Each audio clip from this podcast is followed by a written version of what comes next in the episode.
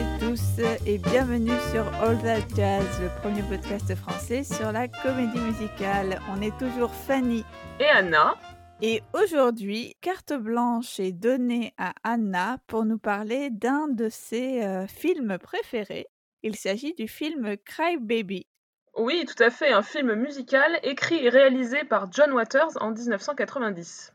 Alors, on va parler longuement et de façon détaillée de Crybaby, mais tout d'abord, est-ce que tu peux, Anna, nous présenter un petit peu le réalisateur du film, qui est John Waters? On rappelle à nos auditeurs et auditrices d'ailleurs qu'on a déjà un petit peu parlé de John Waters à ce micro, puisque euh, on a fait un épisode entier consacré à Airspray et que John Waters, on le rappelle, c'est le réalisateur du film original dont est adaptée la comédie musicale. Tout à fait. Alors John Waters, c'est un cinéaste vraiment très singulier qui a une filmographie, on va dire, euh, complètement déjantée et crado entre guillemets. Euh, alors pour faire euh, un petit passage en revue de sa carrière, en 68, son premier film s'appelle Mondo Tracho, ça donne le ton, et on y voit la célèbre drag queen Divine qui va apparaître en tout dans huit de ses films, dont six longs métrages. En 72, il y a le célèbre film Pink Flamingos, film qui est connu pour une scène où Divine mange un caca. Donc vous voyez vraiment euh, le registre dans lequel se situe John Waters. On peut citer également en 81 Polyester, qui est le premier film en odorama. C'est-à-dire que les spectateurs, spectatrices reçoivent à l'entrée une carte à gratter numérotée et lorsqu'un numéro apparaît à l'écran, il et elle doivent gratter la case qui correspond, ce qui répand une odeur particulière pour les mettre dans l'ambiance, on va dire, olfactive. J'adorerais faire une séance comme ça, ça a l'air génial. Oui, je ne sais pas si ça existe encore. Eh ben, je sais pas. Je n'ai pas entendu parler de. En tout cas, en France, j'en ai jamais entendu parler que ça se fasse. Mais euh, bah, c'est vraiment un truc qui a été inventé pour ce film, euh, qui existe encore. Je crois que c'est John Waters et, la production du film qui ont les droits. Et donc, ah va pouvoir organiser. Enfin, c'est vraiment un truc. Euh, mais c'est très intriguant et j'aimerais bien faire ça un jour. Allez, on se lance un défi. On ressuscite l'odorama, le business plan le plus improbable du moment, je pense. Que... c'est ça. En 88, il sort donc Airspray, tu en as parlé, qui marque un tournant dans sa carrière car ça va être euh, son premier film à ne pas être interdit aux moins de 18 ans. Et cette année-là, Divine, donc qui joue la mère dans Airspray, meurt. C'est à ce moment-là de sa carrière que va intervenir le film dont on parle aujourd'hui, c'est-à-dire Cry Baby. Et alors, euh, d'ores et déjà, un petit point bibliographie. Il me semble que pour préparer cet épisode, tu t'es particulièrement servi d'un livre qui est en fait plus ou moins les mémoires de John Waters. Oui, alors c'est euh, sorti vraiment très récemment, en mars 2021, en français euh, chez Actes Sud. D'ailleurs, merci à eux de nous avoir envoyé le livre. Donc ça s'appelle Monsieur Je sais tout, conseil impur d'un vieux dégueulasse. Donc vous voyez le genre. Je crois que c'est la suite de ses mémoires parce que à la lecture, je me suis aperçu qu'il commence pas au début de sa carrière, donc il doit y avoir un premier tome. Et voilà, il raconte euh, sa carrière avec plein d'anecdotes et de commentaires. C'est vraiment extrêmement drôle. Alors, on va en revenir donc plus précisément à Cry Baby, donc le film dont tu veux nous parler aujourd'hui. Euh, est-ce que tu peux, pour commencer, euh, nous, faire le pitch de, de, quoi ça parle, Cry Baby En 1954, dans un lycée de Baltimore, deux bandes s'affrontent. Les Drapes, donc c'est les blousons noirs, les rebelles, et les Squares, les, on va dire, les enfants de bonne famille. Crybaby Walker, donc, est le leader des Drapes, toujours affublé de son blouson en cuir et célèbre pour l'unique larme qui lui coule le long de la joue à certains moments, d'où son surnom de Crybaby. Alors il va tomber amoureux, et c'est réciproque, de Allison, une square justement, mais qui n'a plus trop envie de l'être et qui a déjà un petit ami, Baldwin, donc euh, le square absolu. Et un jour, Allison décide de sécher un gala de la bonne société pour se rendre à une soirée où Crybaby chante avec sa bande. Mais les Squares débarquent et ils provoquent donc les Drapes. Ça va être la bagarre générale. La police euh, embarque évidemment uniquement euh, les, Drapes et Crybaby se retrouve dans une prison pour mineurs. Je laisse découvrir euh, à ceux qui ne l'auraient pas vu la, suite de cette histoire un peu rocambolesque. Alors, on va parler du, casting, du casting assez improbable et, faramineux, on va dire, de, de ce film quels sont les acteurs qui, jouent dans Cry Baby? D'abord, on peut peut-être commencer par, les rôles principaux et peut-être en particulier par l'interprète du héros qui donne son nom au film. Eh bien, il s'agit de Johnny Depp, donc qui joue Wade Walker, dit Cry Baby. Alors, Johnny Depp, à cette époque, il était connu depuis 1987 pour son rôle dans la série télévisée 21 Jump Street, en fait, Crybaby, c'est son premier rôle principal au cinéma, juste avant qu'il tourne Édouard aux mains d'argent, qui marquera évidemment le début de sa collaboration fructueuse avec Tim Burton et d'une carrière marquante au cinéma de manière générale. Alors je cite John Waters, tout ça je le dois à Johnny Depp parce que c'est quand il a accepté de jouer dans Crybaby que l'affaire a été emballée. En tant que star de la série télé 21 Jump Street, Johnny était à l'apogée de son statut d'idole des jeunes. Mais il détestait être le Justin Bieber de son époque et s'est dit que faire un film avec moi était une façon infaillible de casser cette image.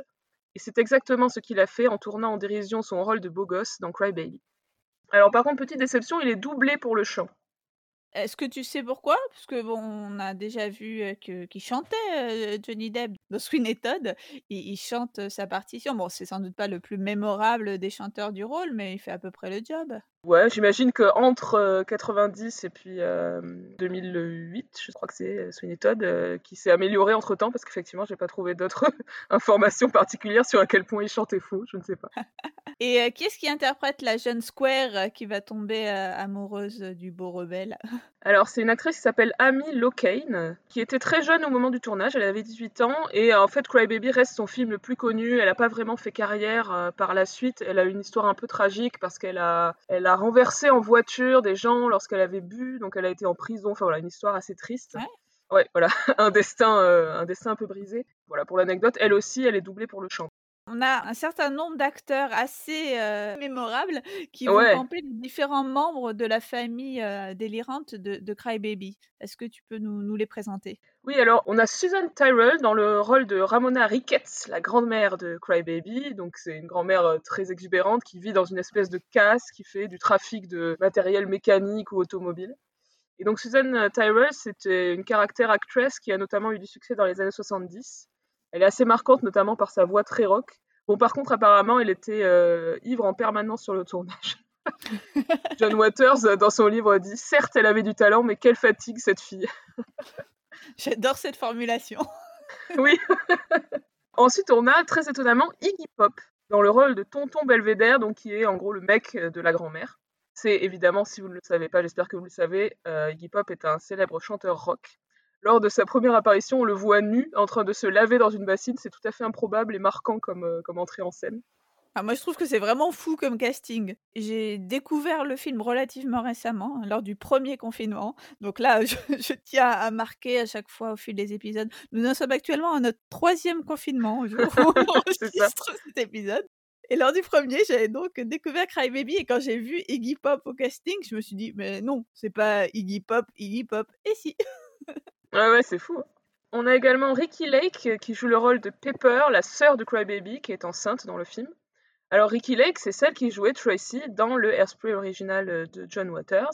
Elle fait de, régulières apparitions à la télévision et au cinéma, et on la voit notamment dans Crazy Ex-Girlfriend. Eh oui, elle fait partie des Dream Ghosts euh, aux côtés de Amber Riley dans la saison 1. Tout à fait. Ensuite, on a Tracy Lords dans le rôle de Wanda Woodward, qui est une autre membre de la bande de Crybaby. Alors, Tracy Lords, originellement, c'était une actrice porno qui était très connue à l'époque euh, parce qu'il y avait eu un scandale, puisqu'elle avait commencé sa carrière alors qu'elle était encore mineure. Et en fait, Crybaby est parmi ses premiers films euh, normaux, entre guillemets, après avoir arrêté sa carrière dans le X.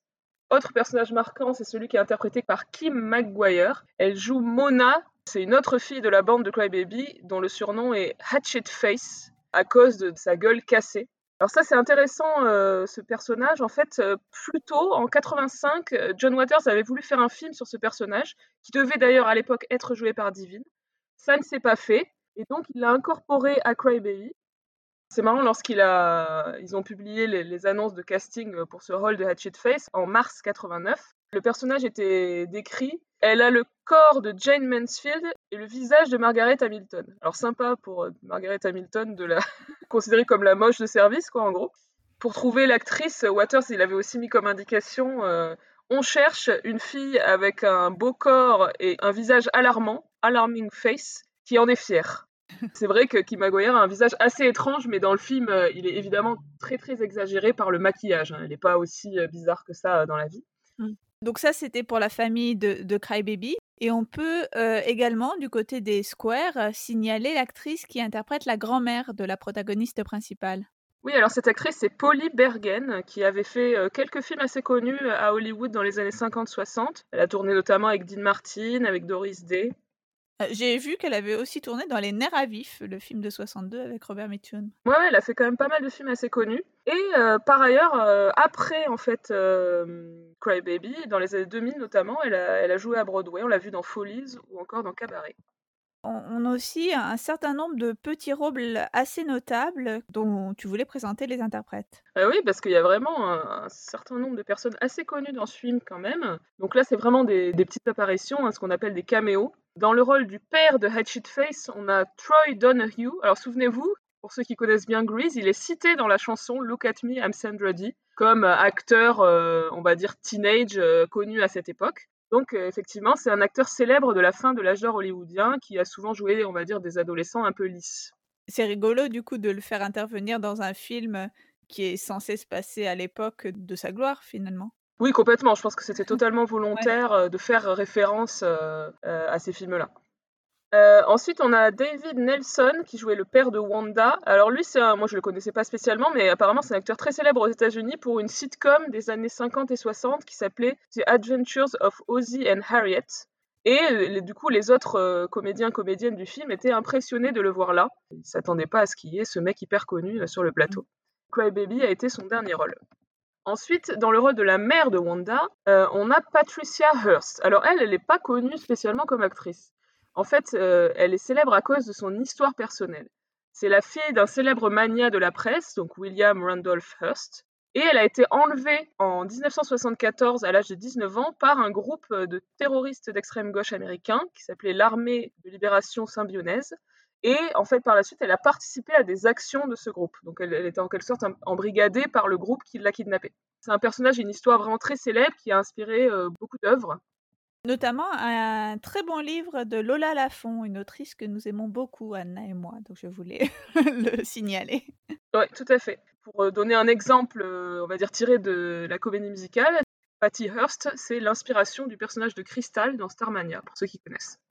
On a dans le rôle du père de Milton, donc Milton c'est un des, un des autres amis de Crybaby, Joe D'Alessandro, qui lui était un acteur fétiche d'Andy Warhol et on va dire de la scène gay underground des années 60-70. On le voit dans, pas mal de films euh, de cette époque. Donc là, on voit vraiment le lien qu'on continuait d'entretenir John Waters, on va dire avec la culture underground de manière générale. Et enfin, euh, on a Willem Dafoe dans un petit rôle qui joue un gardien de la prison pour mineurs où justement Crybaby est envoyé. J'imagine que ce caméo a été fait par amitié pour John Waters, parce que William Dafoe, en fait, il est déjà vraiment très connu à cette époque. Il avait fait La Porte du Paradis, Les Prédateurs, Police fédérale Los Angeles, Platoon, pour lequel il a eu l'Oscar du second rôle en 87, donc c'est assez marrant de le voir apparaître comme ça au milieu du film.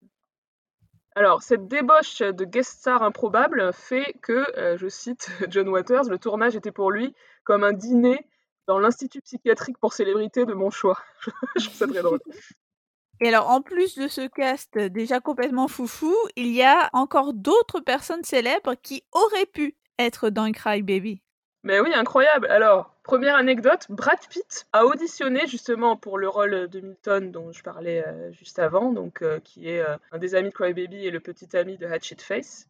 Donc je cite John Waters, je suis peut-être le seul réalisateur à avoir refusé un rôle à Brad Pitt. On savait tous que quelqu'un d'aussi séduisant ne pouvait pas jouer l'acolyte comique de Johnny Depp. Il nous fallait quelqu'un de plus excentrique. C'est Darren Burroughs qui a eu le rôle. Autre citation de John Waters Incroyable tous les grands noms du Cinoche qui sont venus auditionner pour Cry Baby.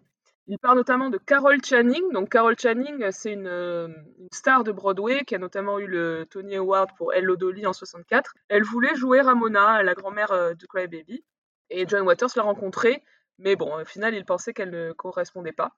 Et alors, autre personne incroyable, c'est Sid Charis. Je cite encore une fois John Waters. Sid Charis en personne est aussi venu, dans une tenue bien trop élégante, égaré là à cause de son agent qui m'a confié vouloir réinventer son image en lui dégotant un rôle à contre-emploi. Elle n'avait pas la moindre idée de qui on était, de la teneur du projet, ni de ce qu'elle foutait là, mais j'ai fait preuve de délicatesse et de respect. Bah, j'avoue que j'aurais trop aimé voir City dans Cry Baby. Hein. Ça aurait pu être assez marrant, mais une sorte de virage plutôt radical par rapport à ce persona. ça aurait été ouais, peut-être un peu too much. je sais pas si elle aurait pu faire ça, mais bon, ça aurait été drôle. Est-ce que tu peux nous en dire un petit peu plus sur la production du film? Oui, alors Cry Baby, ça a la particularité d'être le premier film de John Waters qu'il a fait avec un studio. En l'occurrence, c'était Universal. Toujours euh, dans le livre Monsieur Je sais tout, je cite Après Hairspray, tous les studios voulaient m'entendre pitcher Cry Baby, et cette fois ils n'ont pas eu peur. Les producteurs ont applaudi des deux mains. Ils ignoraient que tous les visuels dont je me suis servi pour vendre ce projet étaient des photos soft de modèles masculins gays. Et ça, je trouve ça assez marrant parce que c'est vraiment cette idée de faire entrer, on va dire en loose day, la contre-culture à l'intérieur du cinéma mainstream, et c'est ce qu'a fait John Waters dans plusieurs de ses films, on va dire, dans la seconde moitié de sa carrière. Alors, le film avait un budget de 12 millions de dollars. C'est le plus gros budget euh, pour un film de toute la carrière de John Waters. Il n'avait jamais eu autant de moyens, autant de gens dans son équipe, ni, du coup, en contrepartie, autant de pression de la part de la production, on va le voir. Hmm. Comment ce film a été reçu euh, à l'époque de sa sortie? Parce que bon, c'est un film qui est quand même devenu euh, assez culte, mais quand c'est sorti, est-ce que ça a été un succès immédiat? Alors pas vraiment. Dans un premier temps, il a été présenté au Festival de Cannes en 90, donc hors compétition, et à l'occasion de Cannes, euh, le film a reçu une standing ovation et des plutôt bonnes critiques. Donc ça, c'était dans un premier temps, mais en salle, le film a plutôt été un flop en regard du budget, 8 millions de dollars de recettes. Mmh. Mais néanmoins, euh, Waters n'avait jamais eu autant d'exposition pour un de ses films, hein, puisque le film est quand même sorti sur 1300 écrans aux États-Unis. Et comme tu l'as dit, le film va acquérir au fil des années un statut culte. C'est clairement un des, si ce n'est le film le plus accessible de John Waters, le plus grand public. D'ailleurs, parallèlement, pas mal de fans du John Waters underground, on va dire, ont été déçus par celui-là. Hmm. On n'a pas d'éléments interdits au moins de 18 ans, puisque justement le film, par contrat, devait être PG-13. Donc PG-13, ça veut dire euh, interdit au moins de 13 ans, mais ne pouvait pas faire plus, quoi. Et ce classement PG-13 n'autorise à prononcer qu'une seule fois le mot fuck dans un film. Et alors c'est très drôle parce que le film en joue justement dans la scène du tribunal. La scène du tribunal, c'est euh, une scène où justement tous les parents, euh, dont j'ai cité les comédiens tout à l'heure, les parents des, personnages d'adolescents apparaissent. C'est drôle parce qu'ils disent plein de fois le mot fuck, mais tous les fucks sont bipés, sauf un, le dernier, qui est dit par la mère très coincée euh, de Wanda, et du coup il y a un, effet de surprise très drôle. Du coup, voilà, par rapport aux autres films de John Waters, il y a moins de choses vraiment dégoûtantes, trash, etc., puisque voilà, il s'adressait à un plus large public. Il y a quand même un moment où l'héroïne boit un verre de ses propres larmes. Voilà, donc il avait quand même encore cette tentation de faire des trucs un petit peu, un petit peu euh, dégueux, quoi. Du coup, John Waters adorait cette scène et il a négocié avec la production pour la garder, acceptant en échange de retourner certaines séquences pour clarifier l'intrigue. Alors, on va pousser un petit peu plus en avant notre analyse du film. Euh, tu voulais d'abord faire remarquer combien on reconnaît dans Crybaby un certain nombre des grands traits marquants du cinéma de, John Waters. Peut-être déjà à commencer par le lieu où se déroule l'action. Comme tous les films de euh, John Waters, Crybaby se déroule à Baltimore. C'est la ville où il a grandi et, comme euh, vous le savez bien, la ville où se déroule aussi Hairspray. Du coup, John Waters raconte que quand il était jeune, il y avait effectivement, euh, là où il habitait, des affrontements entre les Drapes et les Squares. Lui-même n'y a pas participé euh, directement, mais voilà, il a trouvé que les, Drapes étaient très cool, il était plutôt de leur côté évidemment. Notamment un Drape qui habitait à côté de chez lui et qui avait une voiture comme celle de Crybaby dans le film, c'est-à-dire euh, noire avec des flammes peintes sur les côtés de la voiture. Commerce Press, c'est aussi un film qui fait se raffronter deux mondes différents et qui donc a une assez forte dimension politique. Selon euh, John Waters, hein, c'est un film sur les classes sociales, puisque voilà, on a une opposition entre les riches et les pauvres, donc les squares et les drapes, où finalement la violence la plus grande va venir des jeunes, euh, notamment des jeunes garçons aisés, et surtout de l'infâme Baldwin, qui est donc euh, le petit ami d'Alison au début du film et qui est clairement l'antagoniste de cette histoire. On retrouve aussi les personnages un peu typiques de John Waters. Oui, alors là, euh, clairement, on voit euh, cet amour de John Waters pour les personnages de freaks, donc des gens au physique bizarre, donc il y a des gens qui sont gros, voire obèses, euh, des visages déformés, on en a parlé avec Hatchet Face, des gens au style décalé. mais c'est vrai que c'est plus soft dans Crybaby. Hein. Ici, notamment, les deux héros sont tous les deux très beaux ce qui a pu être reproché justement à John Waters par ses mmh. fans de la première heure. Et enfin, comme Airspray, euh, Cry Baby, c'est un film qui appartient au registre du teen movie. Ouais, et qui fait énormément penser à Grease hein, lorsqu'on le voit. Donc ça se passe à la même période que Grease, donc dans les années 50. D'ailleurs, le générique de début du film, c'est un vieux logo Universal qui n'avait pas été utilisé depuis 50 ans à peu près, donc je trouve ça assez amusant. Et donc Crybaby s'inscrit euh, dans une tendance qui existe depuis déjà les années 70, hein, de teen movie, un peu nostalgiques qui vont être situés dans les années 50-60, donc de American Graffiti à Dirty Dancing. On a parlé plusieurs fois dans le podcast de, ce phénomène-là. Autre point commun avec Grease, l'histoire d'amour évidemment entre une fille plutôt square et un bad boy en blouson noir. Il y a également un makeover, puisque Allison a droit vers le début à un makeover pour intégrer la bande de Crybaby. C'est un peu différent de Grease où le, makeover intervient à la fin. Et enfin, les deux films se terminent par une course de voiture, des points communs amusants. En effet, ça fait beaucoup de points communs. Est-ce que Grease, c'est une source d'inspiration avouée de, de John Waters? Eh bien, pas que je sache. C'est assez étonnant, je trouve. Il, il le mentionne pas spécialement, en fait, alors que c'est quand même évident que ça se ressemble et que Cry Baby pourrait être une sorte de parodie de Grease. Mais en tout cas, John Waters n'en parle pas de cette manière. Dans le making-of que j'ai regardé et dont je vous mettrai un lien parce qu'il est très intéressant, euh, en fait, euh, John Waters ne mentionne jamais Grease dans ses inspirations. Il évoque plutôt euh, les films des années 50 sur la jeunesse, les blousons noirs, les adolescents rebelles, etc. Et notamment les films de Elvis Presley. Alors, ce qui frappe également dans, Cry Baby, c'est la dimension camp, qui est là encore évidemment typique du cinéma de, Waters, plus encore dans ses films précédents avec Divine, mais bon, ici, on a encore ce, camp qui est très présent. Oui, tout à fait. Donc, c'est vraiment une parodie. Hein. Tout est too much, les comédiens en font des caisses, l'intrigue est volontairement absurde.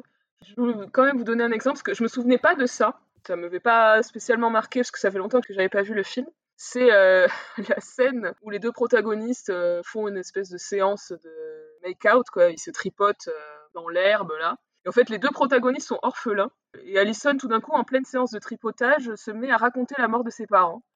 Ils partaient en voyage et avaient pris deux avions séparés pour que l'un des deux survive en cas de crash, mais les deux avions se sont écrasés. Déjà ça, ça me fait mourir de rire. Ensuite, il y a la foudre qui tombe et c'est à Crybaby de raconter son histoire. Il dit ses deux parents sont morts sur la chaise électrique, son père était un tueur en série qui mettait des bombes dans des endroits par ordre alphabétique. Aéroport, barbier, car wash, drugstore. Bref, c'est absolument hilarant. Et c'est complètement absurde. C'est un des moments où on se rend compte que c'est pas du tout sérieux, quoi. Parce que j'ai regardé euh, sur YouTube, euh, comme ça, en faisant des recherches, euh, une critique d'une nana qui avait regardé le film et qui a lancé le film en pensant que c'était sérieux. Qui disait Ah ouais, en fait, au bout d'un moment, j'ai compris que c'était vraiment. tout est volontairement exagéré, quoi. C'est exactement ça, le film. C'est quand même très, très drôle. Et c'est ce qu'on comprend aussi quand John Waters dit que Johnny Depp voulait jouer sur son image de bad boy. Ouais. Parce que du coup, là, il est presque dans une auto-parodie de l'image qu'il avait à l'époque, à savoir l'idole de, des jeunes, quoi. Exactement, ouais.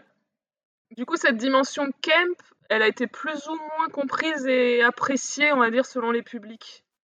Ça illustre un petit peu la façon dont c'est très différent de s'adresser à un public de niche qui connaît et comprend l'humour camp, comme c'était le cas pour les précédents films de John Waters, à la différence de vouloir s'adresser au grand public, parce que le camp, c'est rarement quelque chose qui est présenté comme très grand public, en fait, tout simplement. Ouais. exactement, et John Waters parle vraiment de ça dans son livre, justement, à propos de la réception du film. Je le cite encore une fois.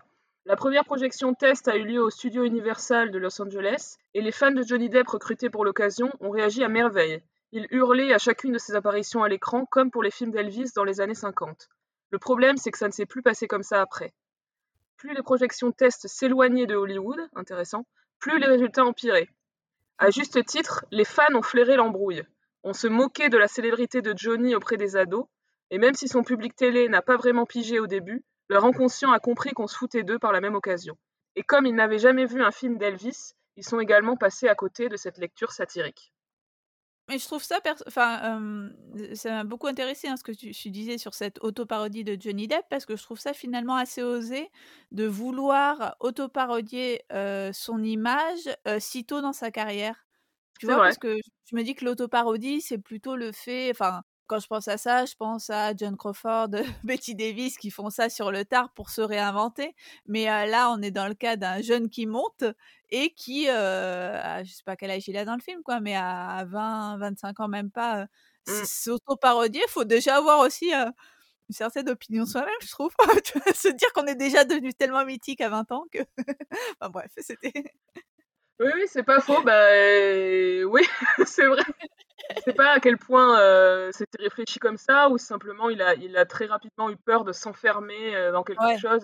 Ouais, c'est ça. Alors, heu, on va à présent parler un petit peu plus des numéros, et des chansons de de ce film qui est, on le rappelle, un film musical. En fait, la vraie seule comédie musicale de John Waters. Oui, puisque là encore, on on on le rappelle, heu, Hairspray, le le film de John Waters n'est pas une comédie musicale. C'est un Mmh. film qui sera adapté en comédie musicale pour la scène. Alors de manière générale, est-ce que tu peux nous décrire un petit peu le style de musique qu'on entend dans Cry Baby? Oui, alors c'est une musique évidemment dans le style années 50. On va avoir une sorte d'opposition entre les 2 bandes donc, heu, qui va s'incarner dans la musique.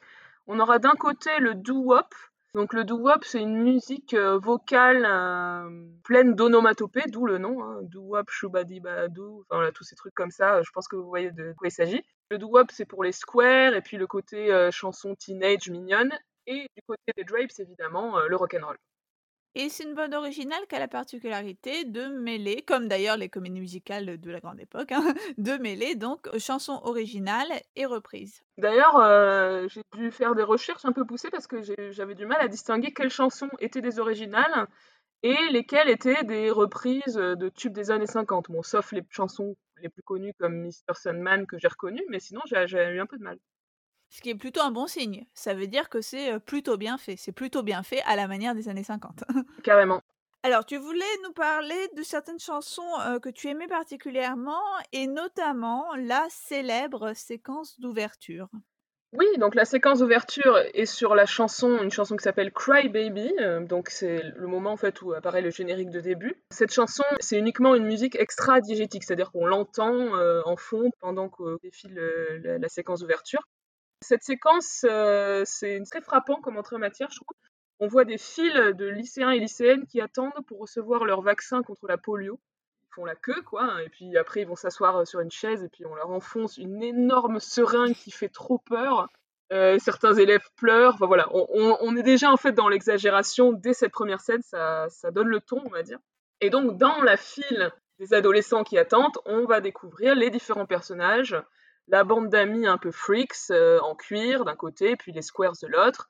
Et à la fin, on a Crybaby qui arrive, il se fait vacciner en même temps qu'Allison, ils se regardent. Et puis voilà, on a la fameuse larme qui coule le long de sa joue lorsqu'on lui enfonce l'aiguille euh, de vaccin dans le bras. Alors, chanson que j'adore ensuite, c'est Shaboom. Donc euh, ça c'est un morceau de doo-wop célèbre, donc c'est évidemment une reprise, qui est interprété par euh, le groupe de garçons chic, donc les Squares, dont le personnage de Baldwin, lors d'un talent show dans le club tenu par la grand-mère d'Allison. Ils en font des tonnes, c'est vraiment très drôle, j'adore ce moment. Et ensuite on a une autre chanson qui est également une reprise, c'est Teenage Prayer, chantée par Allison. Et euh, en fait, il y a un moment très kitsch, un moment lorsqu'elle chante, où les visages des garçons qui sont en train de la regarder deviennent tous le visage de Crybaby. Et c'est un peu bizarre, c'est volontairement mal fait, j'imagine, donc euh, encore pour renforcer cette dimension euh, camp. Oui, parce que là, dans le côté parodique, on peut dire que c'est un espèce d'effet spécial un peu cliché de comédie musicale, hein, pour, heu, ce type de chanson particulière qui est un peu la sérénade à l'être aimé. Heu, on a la le même effet, en fait, dans le film Dames de Busby Berkeley qu'on avait déjà Mm. cité, numéro qui s'appelle I Only Have Eyes for You, où toutes les danseuses sont habillées et coiffées à l'image de Ruby Keller. Ou encore à la fin de Shall We Dance, un film de Fred Astaire et Ginger Rogers, bah, on a pareillement toutes les danseuses qui portent un masque de Ginger Rogers. Donc c'est un truc, c'est vraiment un cliché de comédie musicale auquel Waters veut ici, sans doute faire allusion. Oui, j'imagine, ouais. Alors ensuite, on a le premier solo de Crybaby qui s'appelle King Crybaby. Donc là, pour le coup, c'est une chanson originale dans le style, on va dire, rockabilly. Et c'est chanté sur scène, en fait, lors d'une soirée qui est organisée par la grand-mère de Crybaby. Donc on a un parallèle direct entre euh, cette soirée un peu rock'n'roll euh, d'un côté et puis le gala euh, des Squares qui se déroule au même moment. Et toute sa bande l'accompagne aux différents instruments. Sa sœur joue de la batterie, etc. Et à la fin, Allison monte sur scène pour chanter le dernier couplet avec Crybaby. Évidemment, ça va sceller leur histoire d'amour. On a aussi plusieurs, heu, chansons et numéros musicaux qui se déroulent dans la prison où va être, heu, incarcéré Crybaby. Ouais, alors on a la chanson Teardrops Are Falling, qui est une reprise, chantée par Crybaby avec les chœurs faits par tous les prisonniers dans le dortoir. C'est une balade. Et ensuite, on a un autre numéro de prisonnier au travail qui s'appelle Doing Time for Being Young. Chanson originale également, un, un numéro à la Elvis. Ça m'a beaucoup fait penser à Jailhouse Rock, donc chanson du film du même nom de 1957, Le rock de la prison. Je crois que ça s'appelle Le rock du bagne, le film en français.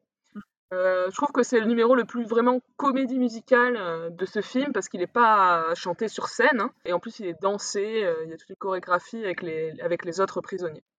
On a également, là j'avance en fait chronologiquement dans l'histoire, la chanson Mr. Sandman, donc ça c'est une célèbre chanson emblématique des années 50. Pour ceux qui s'en souviennent, on l'entend dans Retour vers le futur lorsque Marty arrive dans l'année 1955. Je ne ferai pas l'affront de vous expliquer de quoi parle Retour vers le futur.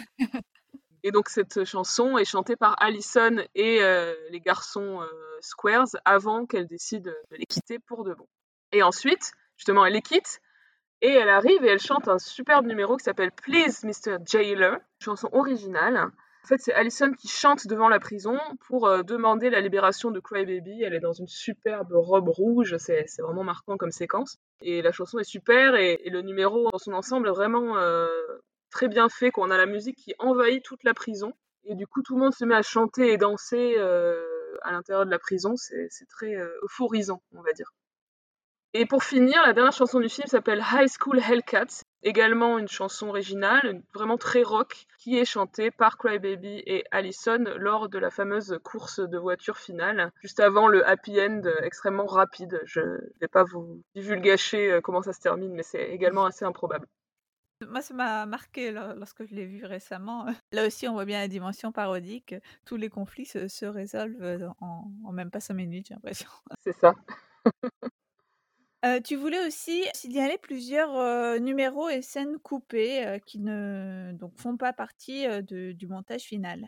Oui, c'est pas tant pour la valeur intrinsèque de ces numéros, mais un peu pour expliquer que, comment dire, il y a plusieurs versions du film parce qu'il y a eu des mmh. petits conflits bah, sur ce qu'il fallait mettre dans le film ou pas. Premier exemple, c'est le numéro Chicken qui est chanté par Baldwin et les Squares comme une espèce de provocation envers les, Drapes. bon, c'est un petit peu, un petit peu étrange comme numéro, pas terrible. On comprend que ça a été coupé. On peut le trouver sur YouTube, mais bon, en très mauvaise qualité. Alors, apparemment, bien qu'elle ait été coupée par euh, John Waters, cette séquence apparaissait dans les versions télévisées. Et ces versions télévisées, à l'inverse, elles avaient coupé plusieurs séquences, notamment des séquences avec les parents qu'elles trouvaient trop sacrilèges. Ça faisait un film trop court, donc du coup, ils ont récupéré des passages coupés pour les mettre à la place. Enfin, c'est vraiment n'importe quoi. C'est fou qu'il y ait à ce point plusieurs films différents en fait. Ah ouais, c'est très particulier. Mais d'ailleurs, John Waters se plaint dans le livre que les télévisions ont fait n'importe quoi avec le montage du film parce que, comment dire, même en, en, se faisant le plus grand public possible, il était encore trop, trop choquant quoi. Ouais, pour la télé. autant c'est courant de supprimer des trucs pour la télé, mais de là à en rajouter d'autres, moi je trouve ça vraiment curieux. Ouais, c'est, enfin, on se demande euh, d'où tu te permets. c'est ça. de changer le film à ce point-là. Enfin bref, ouais, c'est très bizarre. Autre séquence qui. Alors là, c'est différent parce qu'elle n'apparaît que dans le Director's Cut. Donc, le Director's Cut, c'est la version, on va dire, euh, approuvée par le réalisateur, mais qui n'est pas la version qu'on trouve euh, en ligne, en fait. Hein. Moi, j'ai commandé en VOD le film, euh, c'était pas la Director's Cut. Donc, je sais pas où elle existe, cette Director's Cut, mais il y a un numéro dedans, qui est un autre numéro de Baldwin avec ses camarades sur la chanson The Naughty Lady of Shady Lane qui est une reprise d'une chanson de 54. Bon, ça a pas l'air absolument passionnant, c'est marrant, les, les numéros des, des squares, euh, enfin, il y en a plusieurs qui ont, disparu des versions finales, on va dire. Oui, parce que en termes de répartition des numéros, moi j'avais l'impression que l'essentiel des numéros était plutôt du côté Crybaby. Je me rappelle à peine qu'il y avait des numéros euh, du côté des squares. Ouais, bah, c'est vrai que dans la version, euh, on va dire, finale, quoi, la version qu'on peut voir tous, Crybaby et sa bande sont euh, plus mises en avant, hein, ça c'est évident, puis c'est logique hein, par rapport à l'identification, l'empathie mmh. envers les personnages, etc. Et alors, donc euh, ça c'était pour le film, et mais aussi donc Crybaby a aussi, comme Airspray, fait l'objet d'une adaptation en comédie musicale sur scène. Est-ce que tu peux nous dire quelques mots de cette adaptation? Alors, elle a été créée à San Diego en 2007 et elle arrive à Broadway en 2008. Le livret est écrit par Mark O'Donnell et Thomas Meehan, les mêmes qui avaient adapté Airspray pour la scène en 2003. Quelle hmm. bonne idée. Donc évidemment, je suppose que l'idée était de surfer sur le très grand succès de Airspray pour produire donc une autre comédie musicale adaptée d'un film de John Waters. Mais Crybaby aura une portée beaucoup plus confidentielle. Je cite là encore John Waters. Et puis en 2008, Crybaby s'est encore planté, cette fois à Broadway. Alors, les paroles sont de David Javerbaum et la musique de Adam Schlesinger, qui est Oh. le très regretté compositeur qui a écrit avec Rachel Bloom et Jack Dolgen les chansons de Crazy Ex-Girlfriend et qui est décédé du Covid euh, il y a environ un an. Les chorégraphies sont de Rob Ashford, un chorégraphe assez réputé, de Thoroughly Modern Millie, pour lequel il a eu un Tony en 2002, jusque très récemment à Frozen. Donc vraiment des, du haut vol, hein, enfin un casting là encore de haut vol. pour cette Carrément. adaptation. Et euh, toi, Anna, qui est la spécialiste du, euh, de l'observation minutieuse des changements entre l'écran et la scène, est-ce que pour le coup, là, c'est une adaptation qui est proche du film original? Peut-être d'abord en, en termes d'esprit. Est-ce que c'est euh, aussi provocateur, aussi camp que, que, que le film? Alors, ça conserve le ton provocateur, hein, il suffit de regarder les titres des chansons. On a Watch Your Ass, Baby Can I Kiss You with Tongue. Et John Waters a adoré le spectacle. Il dit la version Broadway de Cry Baby était plus proche de l'esprit de mes films que ne l'avait été celle de. Hairspray. Mais c'était justement le problème, dit-il, donc commentant le fait que ça n'a pas aussi bien marché. Bah oui, quand on se dit qu'il est déjà un peu euh, trop edgy euh, pour, euh, pour le cinéma, euh, pour Broadway, c'est presque encore pire. Enfin, je sais pas, c'est... C'est vrai. Et pour le coup, l'in- l'intrigue, ça reste la même que dans le film? On, on a les mêmes rebondissements? Ouais, c'est quasiment la même chose, l'intrigue est vraiment assez proche. Euh, on a, comme c'est souvent le cas euh, dans les adaptations, le développement un peu plus important de certains personnages. Et par exemple, Lenora, donc un personnage qu'on n'a pas encore mentionné, qui est une fille un peu folle, qui est amoureuse de Crybaby et qui est complètement euh, nymphomane, érotomane. Et on a notamment la chanson Screw Loose, qui est extrêmement drôle, où euh, Lenora va exprimer son obsession pour Crybaby d'une manière un peu flippante, on va dire. hein. Et il y a le développement d'une histoire d'amour euh, justement entre elle et Baldwin, le petit ami d'Alison. Et est-ce qu'on reprend les chansons euh, du film? Non, ça va être vraiment de nouvelles chansons, tout est, tout est réécrit. Vraiment, la BO est très très catchy, hein, dans un style euh, qui pastiche bien sûr le rock'n'roll de l'époque, le doo-wop, etc., comme on l'a dit. J'ai écouté la bande-son, euh, déjà c'est hyper entraînant, mais en plus en écoutant les paroles, c'est c'est vraiment hilarant. hein, on, on est vraiment dans le même registre que le film. Par exemple, au début, on a la chanson I'm Infected, dans laquelle Allison et Crybaby se déclarent leur amour en utilisant le champ lexical de la maladie. Et en fait, ils prolongent comme ça euh, la thématique du vaccin qui intervient au début, euh, comme dans le film. Alors ma chanson préférée de, cette bande son que je vous conseille vraiment, euh, elle s'appelle Misery, Agony, Helplessness, Hopelessness, Heartache and Woe. Où en fait les personnages trouvent plein de synonymes pour dire leur malheur. Bon, c'est un peu euh, d'écrire une chanson, c'est pas un exercice facile, mais il y a un jeu de mots avec que woe ça veut dire le chagrin. Et ensuite les personnages chantent wow wow wow wow. Et en plus ils chantent ce petit passage sur un air qui, qui rappelle euh, la chanson We Go Together dans Grease, où ils chantent euh, We'll always be like one, one, one, one, one. Donc voilà, il y a toujours une espèce d'hommage, de surhommage par-dessus l'hommage, enfin vraiment dans le dans l'esprit du film. Et euh, voilà, cette chanson est vraiment très chouette. Elle me rappelle un peu l'ambiance de euh, Without Love dans Hairspray. Donc c'est un numéro d'ensemble avec plein de personnages qui se languissent les uns des autres. On a même, un- il y en a même un qui est en prison, euh, exactement comme dans Hairspray, donc c'est assez marrant. Pour finir, euh, je voulais parler du dernier numéro de de la pièce, qui est un numéro rock très catchy qui s'appelle Nothing Bad's Ever Gonna Happen Again, dans lequel les protagonistes annoncent non seulement que tout se termine bien, mais aussi que plus rien de mal n'arrivera jamais, jamais, jamais. C'est très très drôle. Ça fait penser un peu à We'll Never Have Problems Again dans Crazy Ex-Girlfriend. Et euh, les paroles, c'est vraiment très très drôle, fonctionnent sur un mode inflationniste, c'est-à-dire qu'au début, on se réjouit d'être euh, tous ensemble, d'être réunis et d'être réconciliés. Et à la fin de la chanson, on s'enflamme en mode la guerre, la maladie, le racisme et la fin dans le monde, tout ça c'est fini. C'est vraiment très très drôle. Donc bref, une bande son vraiment réjouissante que je vous conseille d'écouter. Ah bah là, tu donnes euh, vraiment envie. hein. J'avais oublié que c'était euh, d'Adam Schlesinger la musique et l'esprit me paraît tout à fait Ah, tu vas adorer. Euh, compatible, donc je vais me, me ruer sur cette bande, bande originale. Carrément. Malheureusement, en, dépit de tout ce que tu nous décris, ça n'a pas été un succès, donc cette adaptation. Hélas, ouais. C'est resté seulement quelques mois à l'affiche à Broadway et ça n'est pas très souvent joué. hein. J'ai regardé, j'ai pas vu de, de revival notable ou de version un peu Ouais. événementielle. Bon, il y a eu quand même eu quatre nominations aux Tony Awards, hein, comédie musicale, livret, musique et chorégraphie. Mais voilà, on espère que ça se rejouera un jour euh, dans les théâtres euh, qui réouvriront bientôt. Vraiment chouette. Hein. En tout cas, je ne sais pas ce qu'il en est de la mise en scène, des personnages, de la direction d'acteurs et tout, mais pour ce qui est de la musique, c'est vraiment très très agréable à écouter. Bah, on va, écouter ça, de ce mmh. pas et on va aussi peut-être en profiter pour revoir le film, pour occuper, ces, longues heures de confinement qui qui nous attendent encore. C'est ça. Eh bien, merci beaucoup Anna pour, ce super épisode sur Cry Baby, qui m'a fait redécouvrir le film et découvrir totalement la comédie musicale. Alors, on vous remercie, chers auditeurs, chères auditrices, d'être toujours au rendez-vous. N'hésitez pas à commenter, partager avec vous vos impressions sur, sur ce film que vous connaissez sans doute ou que vous allez justement découvrir. Et n'hésitez pas aussi à nous noter sur toutes vos applications de podcast préférées.